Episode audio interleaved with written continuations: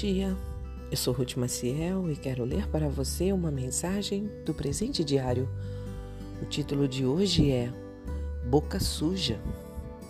O versículo-chave encontra-se no livro de Isaías, capítulo 6, e está escrito: Isaías gritou: Ai de mim, estou perdido, pois sou um homem de lábios impuros e vivo no meio de um povo de lábios impuros.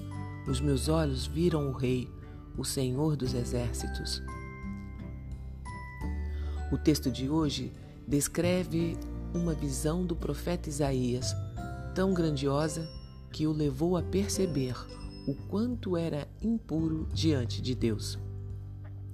Quando Isaías confessou a sua pequenez e insignificância, foi purificado por meio de uma brasa viva que tocou a sua boca.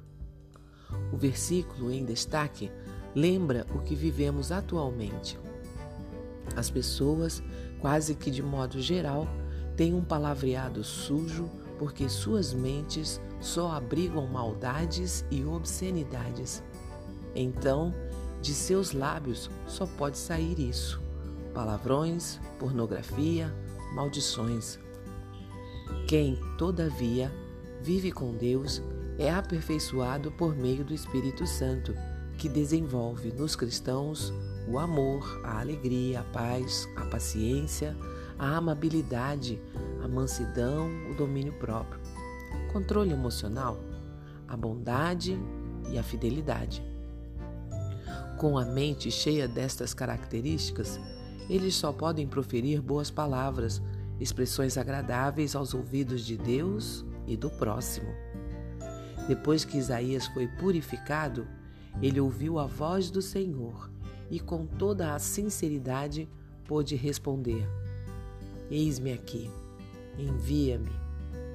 Assim, este texto também nos ensina que antes de proclamar a vida nova em Jesus, é preciso que seus seguidores sejam purificados de seus pecados, confessando-os a Deus e reconciliando-se com Ele. Se suas atitudes feriram alguém, isso também deve ser resolvido. A experiência de Isaías nos mostra que o ser humano é impuro, mas não precisa continuar assim. Deus pode purificá-lo.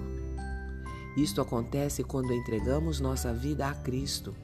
O perdão de Deus nos limpa e nos torna aceitáveis diante dele.